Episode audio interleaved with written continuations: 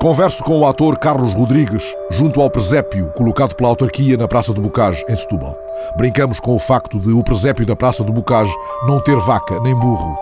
Outros presépios onde virá conversa, trazidos pela memória prodigiosa deste homem cuja vida está ligada ao Teatro de Animação de Setúbal. Essa longa carreira teatral foi, aliás, o pretexto para uma recente homenagem da cidade a Carlos Rodrigues, que, sob a chuva miudinha, vai desfiando recordações da mais famosa praça setubalense, onde ele próprio já representou o papel de Bocage. Há uma coisa muito engraçada que foi uma vez quando. Ai, como é que ele se chamava? Agora não me lembro.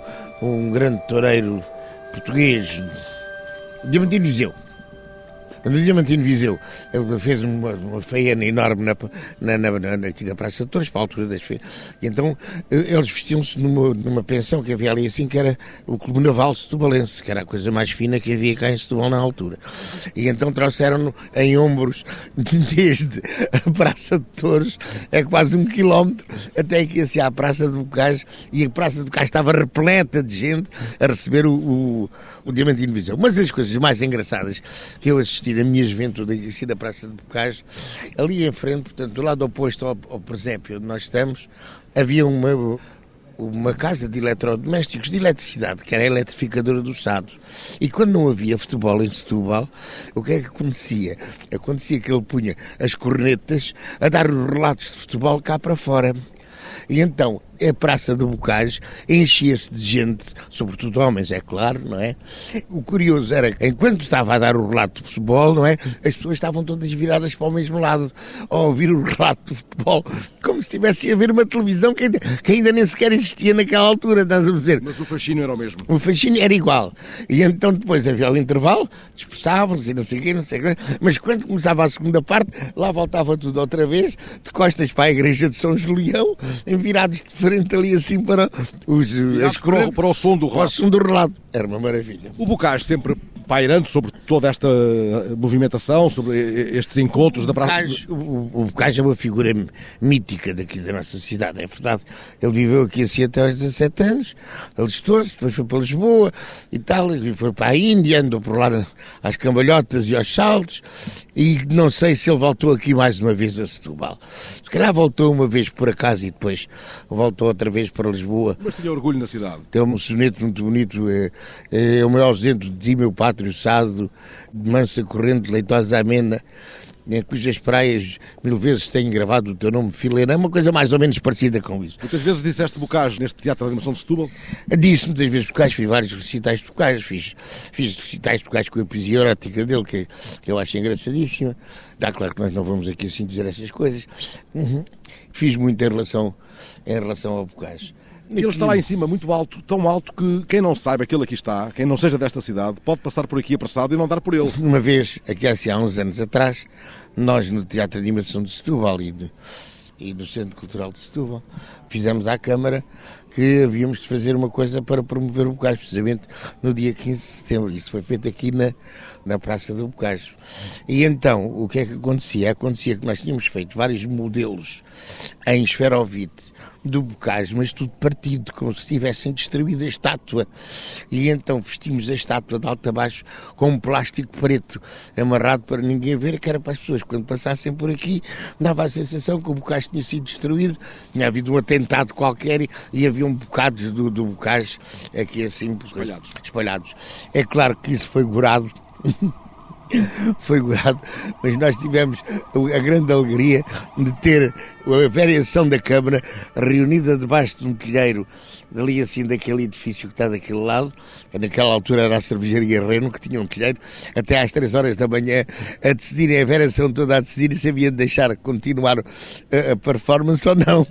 Caramba, isso foi perturbador. A, a, Câmara é aqui, aliás, nesta praça também. É um edifício que tem uma história importante. Este edifício ardeu na véspera da implantação da República. Exatamente, foi aqui. Os republicanos, coisa, lá largaram fogo àquilo e esteve aqui assim uma quantidade, arderam aquilo, queimaram a igreja da Nossa Senhora da Anunciada, que, que não é aquela que existe agora. Os bombeiros não apareceram para apagar o fogo. E isto foi, foi uma coisa. E agora, quando foi o, a comemoração do centenário do 5, do 5 de outubro, nós fizemos aqui assim, com o apoio da Câmara, é claro, e com vários atores aqui assim de Setúbal, fizemos a reconstrução do que aconteceu naquela altura, com fogo lá dentro e tudo, com bombeiros a subir as, as escadas e essas coisas. Bombeiros verdadeiros, fi bombeiros, fazendo figuração. Fazendo, exatamente. Vamos andando em imagem, abrigar-nos desta chuva que está a cair em cima de nós e que não perturba o presépio, que continua o presépio tranquilo, sem vaca e sem burro. Carlos Rodrigues, esta estátua do Bocage não está aqui também desta maneira por acaso, porque ela não seria assim idealmente, não, teria outra envergadura. Não sei, era capaz de ser uma coisa muito maior, que eu não conheço efetivamente nem desenhos, nem no projeto como é que era. A única coisa que sei é que aquilo era para ser feito. Havia uma recolha de dinheiros feita no Brasil. Digamos aqui debaixo desta, desta orivesaria.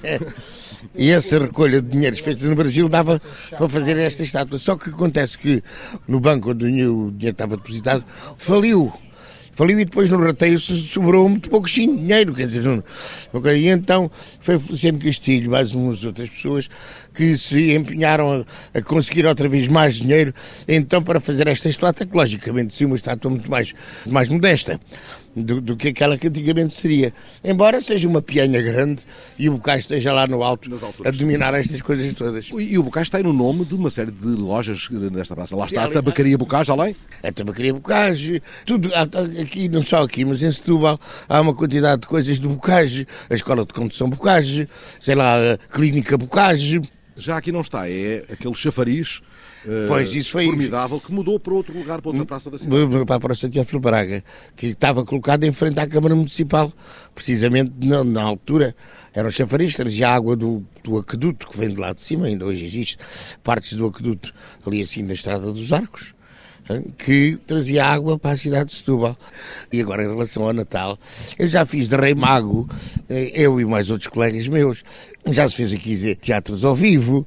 Aqui nesta praça. Aqui nesta praça. Já houve eh, o presépio ao vivo, que estava aqui instalado com o Menino Jesus eh, de carne e osso, com a Nossa Senhora, com o São José, com o burro e com a vaca tudo ali assim, com um estábulo feito em palhinhas. Já se fez aquilo aqui. E eu já cheguei aqui assim, num carro antigo, eu e os, os três rei magos, não é? O Belchior, o Baltazar e o Gaspar, embora eu não goste muito deste nome agora atualmente, mas, mas é, chegarmos aqui assim para fazer a, a chegada do, do, dos reis magos à Praça de Bocage, ao presépio, para dar os presentes ao... E o ator ao... Carlos Rodrigues fazia de que rei? Não sei. Não sei se era o Belchior, se era o Baltazar, era um destes. Não, não, o Gaspar não. O Gaspar não. Ali, o Palácio Salema, que é um, aquele bloco todo que existe aqui daquele lado, por cima, foi durante muitos anos a sede do glorioso Vitória de Setúbal, o Vitória Futebol Clube. No tal tempo dos relatos, aqui na praça, talvez. Não? É? Sim, e depois havia muitas coisas. Havia, havia uma série de cafés aqui assim. Havia o Rena, havia a Brasileira, havia o Café Moderno. Havia o Café Central e, e, havia muito mais atividade aqui na Praça do Cais do que é hoje, porque aqui eram os táxis, antes de haver a estação da rodoviária, aqui é que vinham os autocarros que iam para Lisboa, para Évora, para, da, da Setubalense, que saíam todos daqui assim. E peças de teatro? Há bocado falou de peças de teatro aqui no, no, na Praça. Ora, de Carlos Alberto chegava em 1978, para aí. Ainda não havia aquelas tecnologias de som que há agora, e então nós fizemos aqui assim um bocage uma representação do Bocage, precisamente na altura das comemorações bocagianas.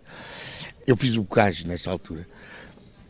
E então aquilo foi, um, foi uma coprodução entre o teatro, a animação de Setúbal e a Teia, que era um grupo de teatro amadores muito importante que houve aqui assim em Setúbal.